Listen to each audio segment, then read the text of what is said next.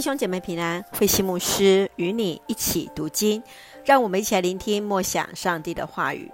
哥林多后书五章一节到六章二节，与上帝和好。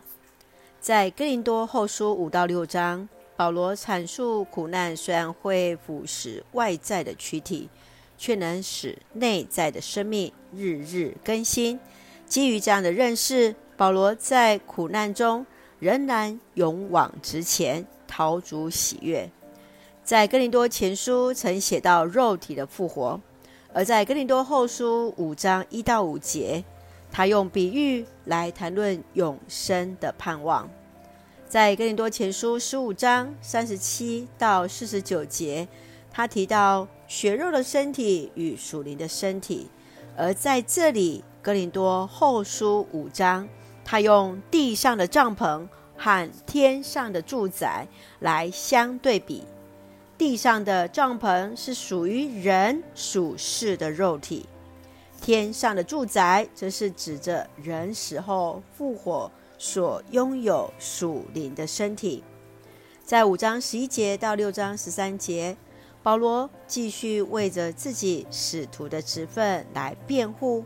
并以自己受苦的经验来呼吁信徒们，当以爱心来善待他。让我们来看这段经文与默想，请我们一起来看第五章第十五节。我们所传的信息就是，上帝借着基督与人类建立和好的关系，他不追究他们的过犯，并且把他与人。和好的信息托付了我们。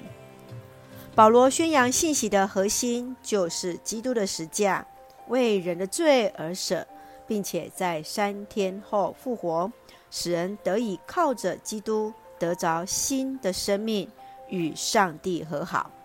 基督徒成为一个新造的人，有了基督的生命，就是新造的人，旧的已经过去，新的。已经来临，自此领受基督的爱与生命，就让基督的爱支配生活，活出有爱的生命。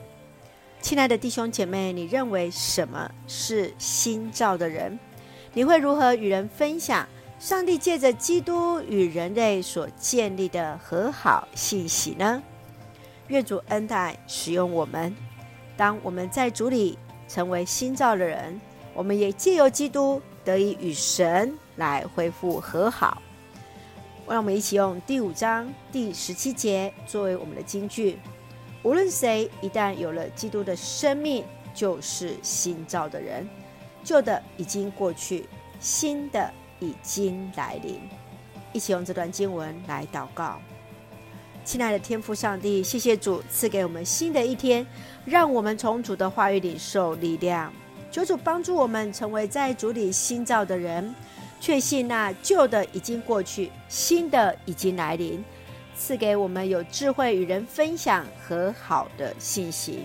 愿主赐福我们所爱的家人身心灵健壮，恩待我们所爱的国家台湾有主的掌权，使我们做上帝恩典的出口。感谢祷告是奉靠主耶稣基督的圣名求，阿门。弟兄姐妹，愿上帝的平安与你同在，大家平安。